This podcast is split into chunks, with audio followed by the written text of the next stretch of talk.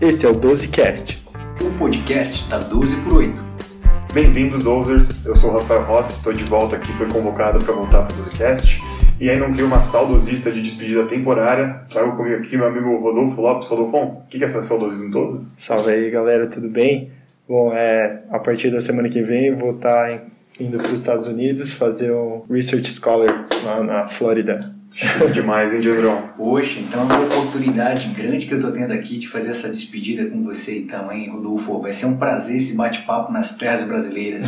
prazer é tudo meu. Vai ser uma, uma despedida presencial do podcast, né? E como eu já apresentei aqui, o Diandro, nosso especialista em ecocardiograma aqui da 12 por 8, veio salvar o Rodolfo para falar de insuficiência mitral. Fala aí, Diandrão. Tamo junto, galera. Vamos falar um pouquinho de eco, que eu nem gosto muito, né? Mas vamos lá. já pouco, né? Viciado em ecocardiograma. Bom, para os nossos ouvintes aí, hoje a gente vai acabar comentando então principalmente de epidemiologia, diagnóstico, classificação e tratamento da insuficiência mitral. Tá? E para começar, já introduzindo um pouquinho para a gente, a epidemiologia da insuficiência mitral é muito interessante porque nos Estados Unidos, ou seja, um lugar onde não tem muita febre reumática, estima-se que mais ou menos de 2 a 4 milhões de pessoas sejam acometidas por essa patologia. E disso tudo é uma patologia que lá é idade dependente. Então, acima de 65 anos, parece que 6% da população é acometida pela insuficiência mitral. Como eu falei, no mundo, aparentemente, a principal causa de insuficiência mitral primária seria justamente a febre reumática, tá? a lesão reumática das cúspides mitrais, seguidas aí pela degeneração mixomatosa, a endocardite e a cardiomiopatia dilatada isquêmica como última causa aí, entre elas. Já é interessante isso aí, Rafa, porque você já traz uma, uma observação muito importante, que toda vez que a gente fala de doença valvar reumática, a primeira coisa que vem na nossa mente é que provavelmente a estenose é predominante, mas isso não é uma verdade quando a gente está falando da válvula mitral. Em geral, a gente consegue observar frequentemente refluxo mitral, até mais frequente do que a própria estenose, né? A depender do sexo da faixa etária, é algo que aparece muito antes da própria estenose. Até então, também a gente tem que considerar o tempo da doença, né? Quadros mais agudos de cardite reumática geralmente manifesta com quadros de regurgitação mitral. E aqueles quadros mais crônicos arrastados geralmente evolui com aquela clássica estenose mitral, às vezes já cometendo a estenose aórtica também. É, eu acho que a lesão reumática valvar dá para a gente estabelecer um paralelo no coração que a gente fala do lúpus sistêmico. Né? O lúpus pode cometer qualquer sistema, qualquer coisa, a lesão reumática, a mesma coisa no coração, acomete qualquer válvula e pode, pode predispor a qualquer tipo de lesão, às vezes até dupla lesão associada, né, Diana? Perfeito, muito frequente. É justamente essa ideia. Muita gente quando fala, ah, tem uma valvopatia mitral reumática, é, a gente pensa, ah, deve ser estenose pura. Em geral, você tem estenose como componente sim, muito frequente, mas é até mais frequente você observar a regurgitação quando tem alguma isolada somente, é mais frequente a própria regurgitação do que a estenose, né? E, e, muitas vezes a gente vai ter a lesão dupla mesmo, como você comentou, Rafa, e a gente tem que procurar se tem predomínio de uma ou de outra é, valvopatia, estenose ou a insuficiência. É, a gente vai até falar um pouquinho mais para frente, né, mas o predomínio disso impacta muito em como a gente vai tratar quando for a hora apropriada nessa lesão valvar. Né. Uma coisa que é muito legal da gente citar aqui, eu acho que diferentemente da estenose mitral que o Diano estava comentando, é que a insuficiência mitral, por ser uma sobrecarga de volume para o átrio, de volume para o ventrículo, ela acaba sendo uma lesão bem tolerada, né? Aí o paciente fica sintomático às vezes por anos, até que quando ele começa a ter sintoma, a gente já tem um remodelamento mais importante, né, E lembrar que o remodelamento, principalmente na sobrecarga volumétrica, é uma hipertrofia ventricular excêntrica, ou seja, as fibras miocárdicas vão estar tá, se acumulando em série, diferente da hipertrofia concêntrica, como por exemplo na estenose aórtica, com uma sobrecarga pressórica, que as fibras miocárdicas se acumulam em paralelo, então o miocárdio fica mais espesso. Aqui a gente tem um aumento da cavidade com o miocárdio fino. E é justamente por isso, pessoal, que é muito frequente a gente ter pacientes que realmente, como o Rafa falou, são oligossintomáticos, nem percebem que tem alguma queixa relacionada ao coração e quando passar às vezes por um check-up cardiológico, na ausculta o médico percebe um, um, sopro ali que geralmente tem que característica, pessoal? Vamos relembrar aí, pessoal, como que é a característica do sopro de insuficiência mitral? Bom, classicamente a gente vai ter o sopro mais é, de característica óleo sistólico em posição de foco mitral. É, tem algumas nuances dependendo da etiologia, principalmente a prolapso de válvula mitral é mais um, um sopro mesotelesistólico. Nos casos agudos, a IM aguda, em contexto de síndrome aguda, é um sopro já protosistólico. E, e a IM secundária, que a gente vai comentar mais para frente, já é mesosistólico. E dependendo do tipo de, de cúspide que está sendo mais acometida, se é anterior ou posterior, a gente pode ter uma característica diferente, né, Rafa, do sopro. Perfeito, né? Então, dependendo da cúspide que está mais fixa, que não está coaptando direito, a gente pode ter uma irradiação do sopro diferente, né? Então, por exemplo, se a cúspide anterior está mais acometida, ela é a causa da insuficiência, o jato geralmente é posterior e é para aí onde irradia o sopro. Do mesmo jeito, quando a cúspide posterior que está acometida, o a irradiação do sopro costuma ser mais anterior e é aí que a gente vai ouvir a intensidade maior desse sopro. Então, dependendo se a lesão não é das duas cúspides, se é só de uma delas, a gente pode ter uma radiação um pouquinho diferente, por isso que não dá para ficar decorando também para onde que irradia o sopro de insuficiência mitral, porque também depende do tipo de lesão que a gente encontra. Legal. Então, voltando ao nosso exemplo, cara, a gente está lá com um paciente no no nosso pronto atendimento ou no nosso consultório e que diz que não tem nenhum sintoma e que na ausculta a gente percebe esse sopro, como foi bem caracterizado pelo Rodolfo, e ele fala: Não, não sinto nada. Mas aí às vezes a gente desconfia né, pela intensidade do sopro, que já é algo mais exuberante, uma insuficiência mitral que pelo menos já está ali num padrão de moderada, moderada é importante. E aí o que, que pode me ajudar a saber se realmente esse paciente é assintomático ou não, pessoal? Bom, é, uma opção é justamente botar esse paciente para fazer esforço, né? Então, a principal ferramenta que a gente tem para utilizar é o teste ergométrico, né? que é um exame que a gente consegue trazer algo subjetivo do paciente, que é esse cansaço, ou necessariamente, às vezes, nenhum sintoma, e objetificar se ele tiver uma baixa capacidade funcional durante o exame. Então, aí já é interessante que a gente vai conseguir classificar esse paciente dentro de um espectro possível aí de desde um paciente sem sintoma nenhum, só com fatores de risco para um potencial insuficiência mitral, até um paciente extremamente sintomático, com uma doença avançada, né? Que tipo de classificação é essa, Rafa, que a gente está falando? É, então, perfeito, Diego. Se o paciente não traz a queixa de sintomas para a gente, a gente consegue descobrir isso em algum outro exame, isso já eleva o paciente num grau de gravidade e a gente já consegue falar um pouquinho de classificação do tipo de, na verdade, da gravidade da insuficiência mitral que a gente tem, né? Então, a gente sabe que a classificação ela é graduada em A, B, C e D, a seriam os pacientes que têm fatores de risco para lesão mitral, então seria um paciente que tem prolapso, já um paciente que é portador de febre reumática conhecido, mas que ainda não tem nenhuma lesão estrutural na válvula ou aparato valvar. O paciente que é portador do estágio B seria um paciente que tem uma lesão discreta a moderada uh, da insuficiência mitral. E aí o paciente que tem estágio C seria o paciente assintomático, mas que já tem uma lesão mais grave da insuficiência mitral. E aí, dentro dessa classificação do estágio C, a gente tem dois subestágios, seriam C1 e C2. O C1 é o paciente ainda assintomático, com a lesão grave, mas que não tem alguns fatores complicadores. E aí, os dois principais que a gente cita aqui seriam uma fração de injeção acima ainda de 60%, e aí o diâmetro sistólico do ventrículo esquerdo ele ainda é abaixo de 40%. Ou seja, é um paciente que não começou a dilatar e que ainda tem uma função razoavelmente preservada, apesar do método também estar quantificando a quantidade de refluxo mitral. Então, no C1 é um paciente ainda um pouquinho menos remodelado. No estágio C2, aí é um paciente que tem os mesmos critérios que eu falei anteriormente, né? um paciente que tem a lesão grave, ele ainda é assintomático, só que ele já tem a fração de injeção abaixo de 60%, ou que o diâmetro sistólico dele já ultrapassou os 40 milímetros. É. Então, o paciente que já começou a remodelar, um paciente já possivelmente é mais grave. E aí, por último, a gente tem o estágio D. E aí, o estágio D não tem muita discussão. É um paciente que é grave e que é sintomático. Ou seja, é um paciente que a gente está atribuindo sintomas de insuficiência mitral, né? sintomas congestivos, dispneia, o paciente já tem taquiarritmia, tem fibrilação mitral, a gente está atribuindo tudo isso já à lesão valvar dele, que é uma lesão grave. Só para lembrar, geralmente os pacientes têm lesão discreta moderada, os sintomas não são atribuíveis à lesão valvar. Possivelmente o paciente tem dispneia por outra causa. Então, no estágio D, a gente está atribuindo todos os sintomas do paciente à lesão valvar, e aí, como a gente vai falar mais para frente, aí já é uma indicação cirúrgica. Mas agora, Diane, a gente trouxe você aqui para a gente dar uma salvada em relação ao eco. Ajuda a gente a classificar quando que a gente classifica a insuficiência mitral como grave? É, o eco é fundamental nesse processo, né, pessoal? Nesse em todos os processos. É, não, sem dúvida. Isso aí eu não posso negar, não. Mas falando de insuficiência mitral, para ficar fácil da gente entender, sem ter que decorar nada, é, em geral, assim, quando a insuficiência mitral é importante, é porque o buraco que está permitindo o sangue voltar do ventrículo esquerdo para o ato esquerdo, ele é grande. A gente chama isso de orifício, né? É, a área do orifício regurgitante é grande. Para a gente, o valor no eco, que é mágico, é maior ou igual a 0,4 centímetros quadrados. Então, o primeiro critério que a gente pode utilizar é a área do orifício regurgitante maior ou igual a 0,4 centímetros quadrados. Se esse buraco ele é grande, quando a gente tem a contração ventricular, a sístole, ele vai permitir que um grande volume de sangue volte. Que volume é esse? Também tem um número mágico para a gente. Esse volume que volta a gente chama de volume regurgitante. E se ele for maior ou igual a 60 ml, isso para a gente já é considerado como importante. A gente também pode ter uma análise desse volume regurgitante de uma forma indireta, que é através da fração regurgitante. Quer dizer o seguinte, digamos que o nosso paciente não tenha nenhuma insuficiência órtica associada. E aí, durante a sístole, ele consiga, ele consiga ejetar 100 ml de stroke volume, né? o volume ejetado do, do ventrículo esquerdo durante a sístole.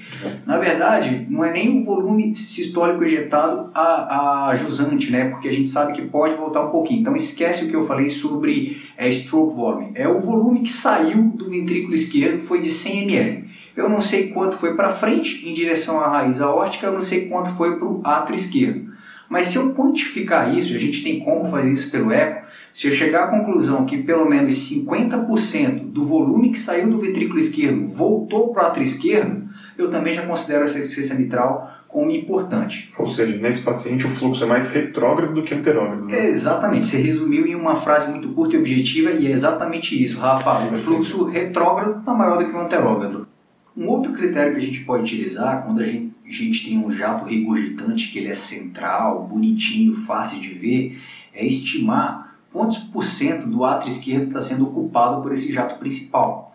Quando ocupa mais de 40% da área do átrio esquerdo ali, isso para a gente já é um sinal também de que esse refluxo ele é importante. E Diana, me corrija se eu estiver errado, mas o fato do jato não ser unicamente central pode ser um fator confundidor às vezes no grau de insuficiência mitral, né? Às vezes o paciente tem mais de um jato, só que o ecocardiografista pode quantificar só um deles e aí dá uma menosprezada no quanto a lesão é. Mas na hora de somar, aumenta o valor. Exatamente, Rafa, isso é importantíssimo. A gente, com, é, com frequência, a gente pega casos em que o paciente tem mais de um jato regurgitante e você pode ver que um deles é predominante, o outro não é tão exuberante, mas quando você considera os dois juntos, a classificação desse refluxo pode ser mais significativa do que quando você está olhando aquele que é predominante. Então, isso é importantíssimo de ser avaliado. Assim também quando a gente tem jatos excêntricos, né? É difícil você fazer quantificação de jatos excêntricos porque. Eu imagino. É, é.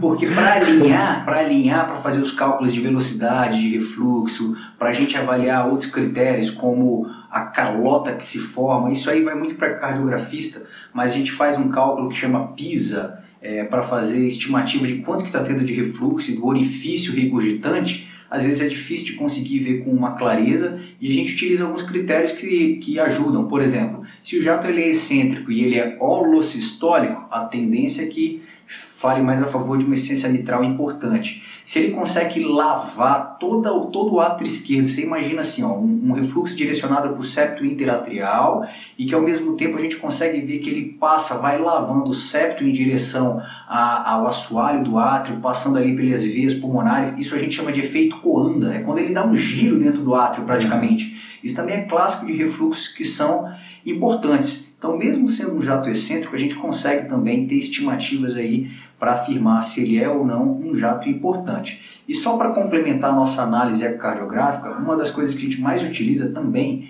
é a vena contracta. Quando para, gente... para, para, para. vena contracta. Eu tenho isso na minha cabeça há dois anos de Por favor, falar quem é, o que ela come e onde ela vive. Vamos falar da vena contracta. Vamos pensar assim, olha.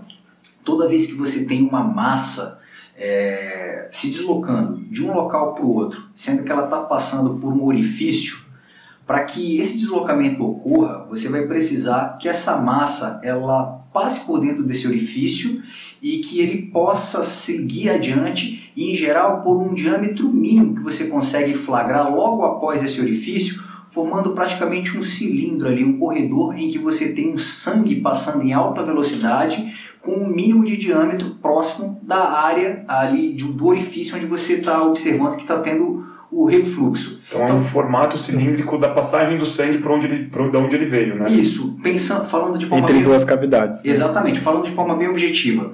Quando ele, o sangue volta pelo orifício regurgitante, pelo buraco ali que, que se apresenta, ele vai passar em alta velocidade logo após o orifício e ele forma uma espécie de, de cilindro ali, uma imagem que é fácil da gente detectar no eco, quando o refluxo ele é central, bonitinho, e que a gente chama de vena contracta. Nesse local onde a gente tem as maiores velocidades do sangue que está voltando. E a gente consegue é, ver o diâmetro da vena contracta. Quando a gente tem um diâmetro maior ou igual a 0,7 centímetros, isso aí está associado a um quadro de insuficiência mitral importante também. E é importante ressaltar que toda essa repercussão, conforme a gravidade, vai se refletindo no ventrículo direito, né, adianta? Porque assim, a gente vai vendo, até você comentou, né, como a lavagem é feito coanda, necessariamente esse, esse sangue adicional entrando na cavidade do átrio esquerdo vai se repercutir para as veias pulmonares, necessariamente para o ventrículo direito. A gente vai apresentar aumentos da pressão sistólica da artéria pulmonar, que é um outro fator complicador que no caso na diretriz ele dá como acima de 50, e uma dilatação progressiva dessa câmara que pode levar a uma outra valvulopatia associada, muito, muito comumente associada, que é a insuficiência tricúspide, né? E aí depois a gente vai explicar um pouquinho na, no tratamento o que, que a gente faz geralmente com esses pacientes com IM e IT também. Perfeito, Rodolfo. Acho que tudo isso que você está sintetizando aí agora, todo esse processo que você está falando, é um efeito hemodinâmico que justifica o que a gente estava falando antes. Inicialmente, a insuficiência mitral ela é uma sobrecarga de volume sobre o átrio. Só que quando essa sobrecarga de volume atinge um limite, o átrio não consegue mais remodelar tão facilmente, a gente passa a ter uma sobrecarga pressórica. Com uma pressão mais alta ali, fica mais difícil de esvaziar a, a, o sistema vascular pulmonar, e aí isso começa retrogradamente a ter um efeito cascata, e aí tudo que está para trás do átrio esquerdo começa a ter mais, uh, mais alterações.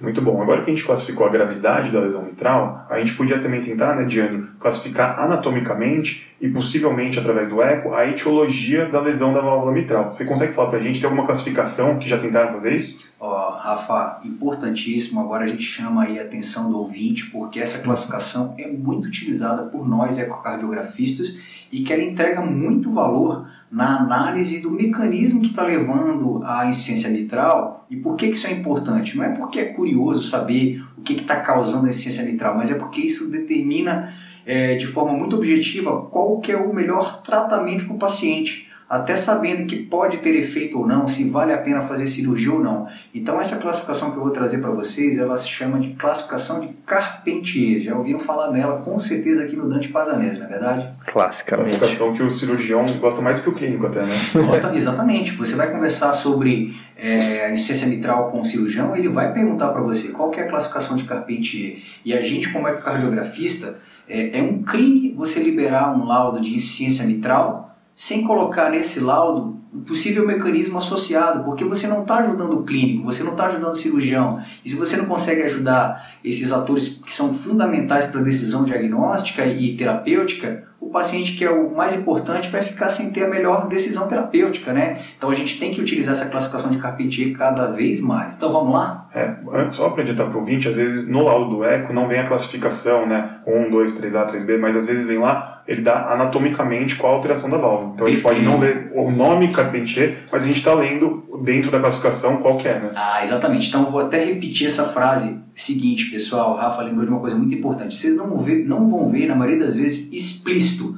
Trata-se de uma essência mitral do tipo 2 de Carpentier. Não, não. Mas a descrição dos mecanismos de insuficiência mitral, em geral, eles devem, é, ela deve estar bem feita. Então, por exemplo, se você pega um laudo dizendo assim, insuficiência mitral de grau importante, e não está descrevendo o que está acontecendo com o aparato valvar, se existe tração das cúspides ou não, se existe prolapso de alguma cúspide, de algum segmento, isso aí não vai ajudar muito. Então é, não precisa estar explícito qual que é a classificação de Carpentier, mas o mecanismo da insuficiência mitral deve ser fácil de ser notado quando a gente lê um laudo de um ecocardiograma bem feito.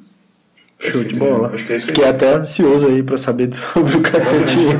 Sem mais delongas, qual que é a classificação? Então vamos lá. A gente com, começa falando do tipo 1. O que, que é o tipo 1? é quando a gente tem uma movimentação normal das cúspides mitrais. Ou seja, em geral a gente não tem um prolapso de nenhuma cúspide, a gente não tem restrição de abertura ou restrição do fechamento. O que acontece é, a gente pode ter alterações que não estão diretamente relacionadas à movimentação da cúspide. Então é mais frequente a gente observar isso em cardiomiopatia isquêmica, cardiomiopatia dilatada, em processos como endocardite ou algumas doenças congênitas. No fim do dia, lembrar, tipo 1, movimentação normal das cúspides mitrais. Já a classificação, quando a gente chama de tipo 2, a gente tem um aumento da movimentação das cúspides mitrais. E isso é muito comum de observar nas doenças degenerativas, quando a gente tem, por exemplo, algum grau de deficiência fibroelástica, algumas síndromes como Marfan, é muito comum a gente ver isso na síndrome de Barlow. O que é a síndrome de Barlow, pessoal? Para quem está tá curioso. Essa é clássica. Essa é clássica. A gente vê muito isso também é, em hospital de referência, como acontece lá no nosso, lá no Dante Pazanese. A síndrome de Barlow ela é, ela é caracterizada por uma degeneração mixomatosa da válvula mitral e a gente acaba observando assim um espessamento valvar e além de ter uma válvula mais espessada, lembrando que o normal é menos de 3 milímetros de espessura dessa cúspide, ela aumenta a espessura e ela fica redundante. O que, que, é isso? Ela fica excessiva. Você vê que tem muito folheto ali, tem muita cúspide. E ao mesmo tempo, as cordas tendíneas também estão em excesso. A gente chama isso de redundância de corda tendínea. O problema qual que é? Isso acaba gerando uma hipermobilidade, né? a gente tem um aumento da movimentação das cúspides e por conta disso acaba tendo um refluxo associado, que como vocês bem falaram, pode levar a uma sobrecarga de volume e com o passar do tempo o remodelamento atrial, isso vai aumentando a chance de ter taquiarritmias e o paciente quando começa a ter sintomas como palpitação e a gente encontra esses achados no eco, a gente chama então isso de síndrome de Barlow. Qual que é o problema dela, pessoal? Uma das principais complicações que ela pode ter é ruptura de corda tendínea. E a depender do momento em que isso aconteça, o paciente pode ter um ato esquerdo não tão dilatado e complacente a ponto de fazer uma insuficiência mitral aguda, com baixa complacência atrial esquerda e evoluir com edema agudo de pulmão.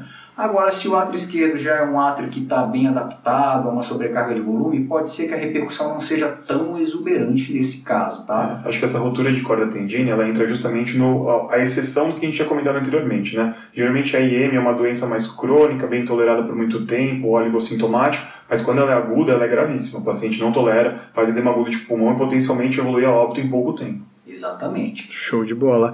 E lembrando que nesse grupo, né, se caracteriza principal uma das principais etiologias da, da insuficiência mitral, que é o prolapso da válvula mitral, né? Exatamente. A, a gente fala da síndrome de Barlow como sendo o, o extremo, né, do, do prolapso de válvula mitral.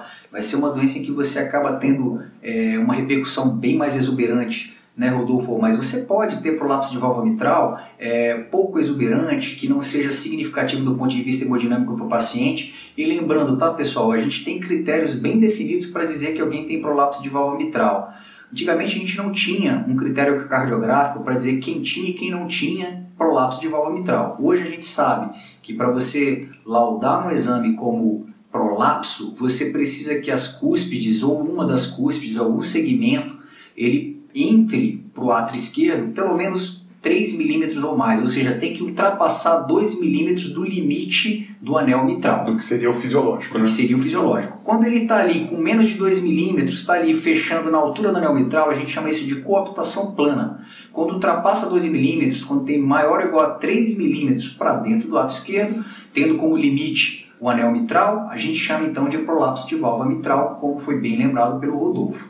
Então, só relembrando, pessoal, a gente está falando aqui do tipo 2 de Carpentier, hipermobilidade das cúspides mitrais. Mas temos ainda o tipo 3, que nesse caso a gente já tem uma restrição de abertura da válvula mitral quando é a 3A, então a gente não abre muito bem a válvula mitral no tipo 3A, muito comum na doença reumática, como foi bem lembrado, nas síndromes carcinoides, no lúpus eritematoso sistêmico, e a gente tem o tipo 3B, que também existe uma restrição de mobilidade, mas no caso é uma restrição de fechamento, que é muito comum na cardiomiopatia dilatada, na cardiomiopatia isquêmica, justamente porque a gente tem um remodelamento cardíaco e, traz, e leva a uma tração das cúspides mitrais, formando aquele padrão de tenda, né? O famoso padrão de tenda, e isso acaba repercutindo no fechamento da válvula mitral, que não passa a ser mais adequado e gera um refluxo. Se parar para pensar, pessoal, a gente pode dividir o tipo 1, 2, 3A e 3B em tipos primário e secundário, né? Justo. Se você pensar o tipo 2 e o tipo 3A, em geral o problema é primário né, da, da, da válvula mitral em si. E você tem uma abordagem diferente do que seria o tipo 1 e o tipo 3B, que na maioria das vezes é um padrão secundário, né? Isso é importante pra é, gente. Acho que o tipo 1 a gente só pode lembrar que às vezes, como ele engloba perfuração da válvula também, pode ter destruição da válvula e a gente chama de primário, mas as outras causas aí se entrariam mais como secundárias, né? É, isso é muito importante, Rafael, sem querer me prolongar aqui, sempre que a gente se deparar com um, um quadro de insuficiência mitral, pessoal, o acometimento ele pode estar acontecendo em um ou mais dos componentes do, da válvula mitral. Quando a gente fala de válvula mitral, a gente está falando de todo o aparato. Então, o que isso significa? O problema pode estar no músculo papilar, anterolateral ou posteromedial, o problema pode estar na corda tendínea, o problema nas cordas tendíneas, né? O problema pode estar nas cúspides mitrais ou até mesmo no anel mitral, ou em mais de um desses componentes, né? E sabidamente, se você tem muito mais um, do que um componente sendo envolvido, a tendência é que a gravidade também seja maior. Show de bola. Com certeza, né? Então, a, eu acho que a classificação de Carpentier mostra justamente isso que o Diandro acabou de comentar. Engloba que a doença valvar ela não está só na cúspide, que é o que a gente pensa em primeiro momento, né? A válvula é o que? É a cúspide. Mas a doença valvar, ela não está só ali, né? Ela pode englobar qualquer um desses aparatos valvares que a gente citou, e aí isso leva a uma doença que é a insuficiência mitral, né? que é uma, é uma síndrome clínica secundária a um ou mais lesões do aparato valvar, e aí isso vai é, conferindo soma gravidade para o paciente. E aí, pessoal, para vocês já entenderem um pouquinho da fisiopatologia que o Rodolfo começou explicando ali de repercussão para o lado direito do coração, isso é extremamente importante né? Porque vai ajudar também a definir qual é a melhor proposta terapêutica. Imaginem só, é muito comum, né, pessoal? A gente vê um paciente que tem uma insuficiência mitral, já com uma certa repercussão hemodinâmica. Na evolução natural, o átrio esquerdo vai dilatando de volume, o ventrículo esquerdo também vai, vai dilatando seu diâmetro. Consequentemente, pessoal, o anel mitral também dilata. E ele é importantíssimo. Para quem não sabe, o anel mitral ele tem uma, uma forma específica que a gente chama de paraboloide hiperbólico. Isso aí é questão de prova de geografia. o Diano quis falar difícil agora. ele tá muito de palavras agora. Ah, é muito difícil paraboloide hiperbólica, mas não, é isso aí, pessoal, é nada mais é do que o formato da batata Ruffles. É um formato de célula ali, tá? E essa conformação ela é fundamental para que a função da válvula mitral seja bem feita. Esse anel mitral, no momento da sístole ventricular, ele consegue reduzir o seu diâmetro, ajudando na, no fechamento da válvula. Quando você tem um anel mitral disfuncionante, porque está dilatado, perdeu sua formação habitual, sua conformação, é, é, é, complicado você começar numa abordagem é, que seja tão efetiva quando você tem uma insuficiência mitral secundária como essa que a gente acabou de citar.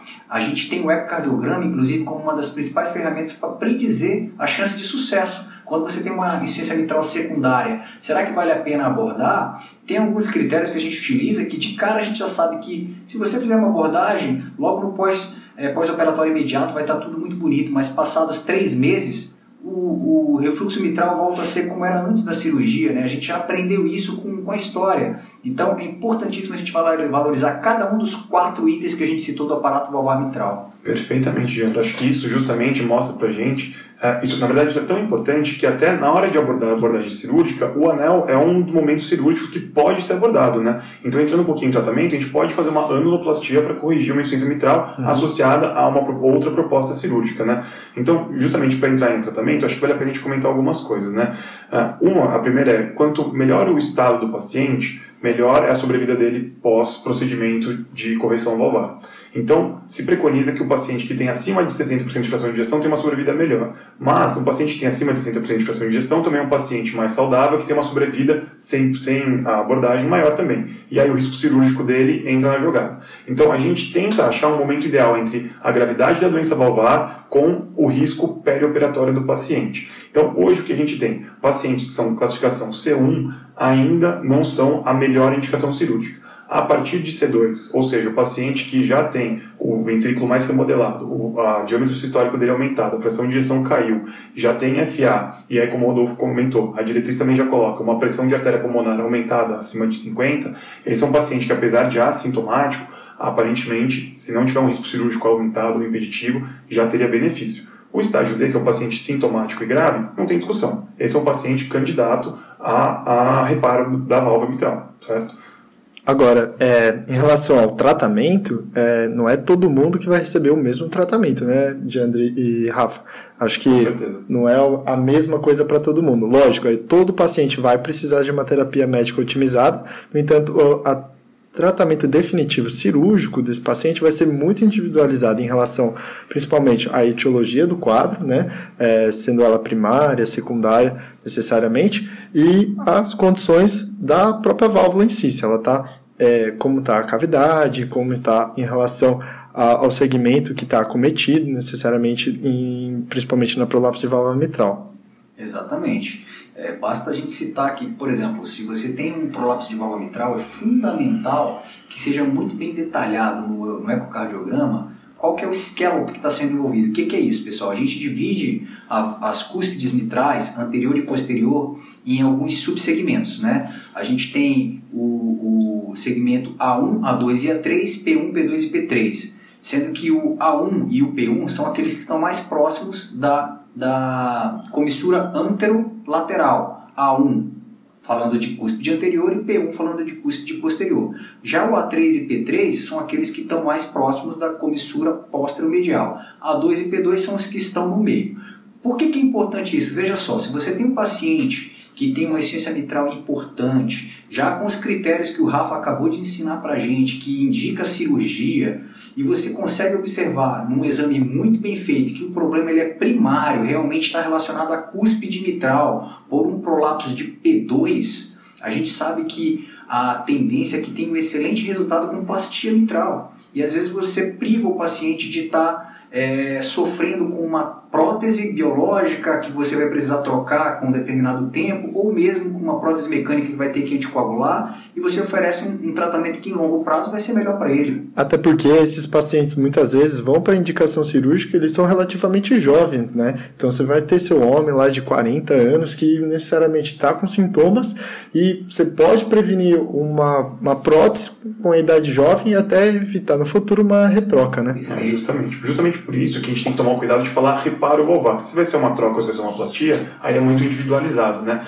Na diretriz, ela ainda traz que pacientes são febre reumática ou pacientes que são não reumáticos, mas têm anatomia favorável, a plastia mitral seria uma boa opção, ele traz como 2A ou 2B, dependendo do paciente, para o reparo valvar justamente por conta disso. A gente pode fazer um podcast só de falar das próteses em si, mas já adiantando, né, as próteses que são biológicas, elas têm uma vida útil. Então, pacientes muito jovens necessariamente vão ser submetidos a uma retroca em algum momento da vida. Ao passo que as próteses mecânicas em posição mitral também são candidatas à anticoagulação e uma anticoagulação até mais pesada, porque o fluxo ali, a velocidade do que o sangue passa é muito menor. Então a tendência à estase na mitral é maior do que na órtica, por exemplo. Então, paciente jovem submetido à anticoagulação por muito tempo, ele tem anos para sangrar. Então a gente está criando uma nova doença, colocando uma válvula nova, apesar de, por diretriz, ser indicação 1 a, a troca de válvula desses pacientes. Mas a gente tem que lembrar, né?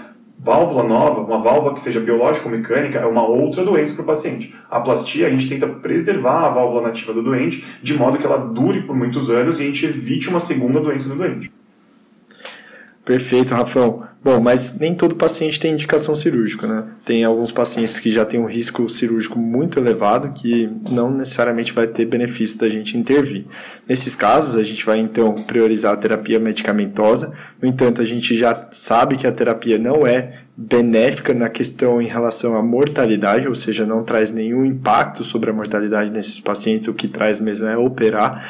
Mas, assim, o conceito que a gente tem em relação à terapia medicamentosa é vasodilatação principalmente, porque justamente para a gente é, possibilitar com que o maior volume sanguíneo dentro do ventrículo esquerdo siga o seu caminho normal para a aorta, né? Então, quanto maior a pós-carga desse paciente, pior vai ser o refluxo para o átrio esquerdo. Então, necessariamente a gente vai deixar a pressãozinha dele bem baixinha, vasodilatação priorizando com nitrato, IECA, toda aquela terapia clássica da ciência cardíaca.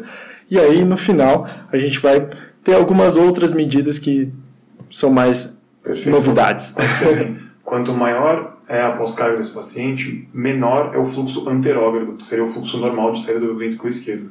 E aí, quanto maior a pressão do doente, maior é o fluxo retrógrado. Então, pior a IM, pior sintoma do doente. Né? Quanto mais a gente conseguir vasodilatar, a gente vai aliviar sintoma do paciente, mas a gente sabe que não vai mudar a sobrevida. Do mesmo jeito, no paciente que está hipervolêmico, que geralmente é o mesmo contexto que você estava falando, a diurético terapia vem aí como uma possibilidade também para alívio de sintomas. No paciente que não tem performance cirúrgica, mas tem indicação, também seria uma possibilidade.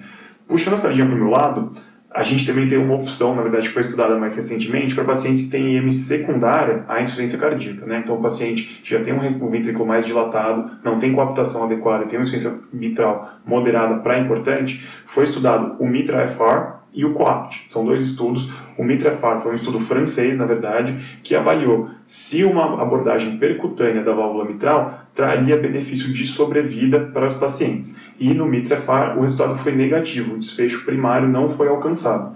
Ao passo que o COAPT, que foi um estudo americano com um desenho bem parecido com o Mitrefar, trouxe uma novidade para a gente. Parece que no COAPT a gente teve um resultado positivo de desfecho, principalmente em relação a sintomas e à internação. E aí o que é muito discutido em relação a esses dois estudos que foram publicados mais ou menos na mesma época, seria o que aconteceu que um resultado do desfecho foi positivo e que no outro estudo o desfecho foi negativo, né?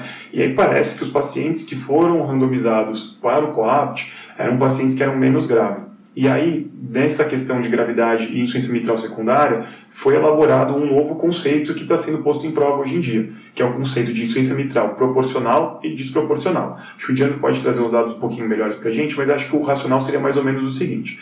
No paciente que já é muito remodelado, a insuficiência cardíaca dele é muito grave, ele já está muito dilatado, geralmente a insuficiência mitral desse doente é uma insuficiência mitral só realmente secundária, ela não é a causa da patologia de base do paciente e ele acaba não tendo muito benefício da abordagem. Ao passo que a insuficiência mitral desproporcional, ou seja, que o ventrículo ainda não dilatou tanto, mas a insuficiência mitral de fato é muito importante, esse paciente, talvez, se a gente intervir nessa insuficiência mitral, ele possivelmente tenha benefício. É isso, Diana? Foi errado? É exatamente isso, Rafa. Trazendo em números, falando mais uma vez de ecocardiograma, a gente consideraria aquele paciente que tem um ERO maior ou igual a 30 milímetros quadrados ou 0,3 centímetros quadrados. Aí vocês devem estar estranhando, poxa, mas ele não tinha falado 0,4 centímetros quadrados antes?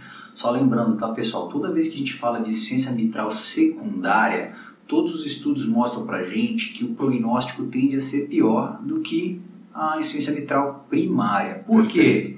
Porque tem muitas comorbidades associadas, em geral tem DAC associado, você já tem uma disfunção ventricular que é significativa em grande parte dos quadros. Então a gente sabe que em termos de prognóstico, um ERO, um orifício regurgitante maior ou igual a 0,3 cm já tem um impacto muito grande em termos de prognóstico.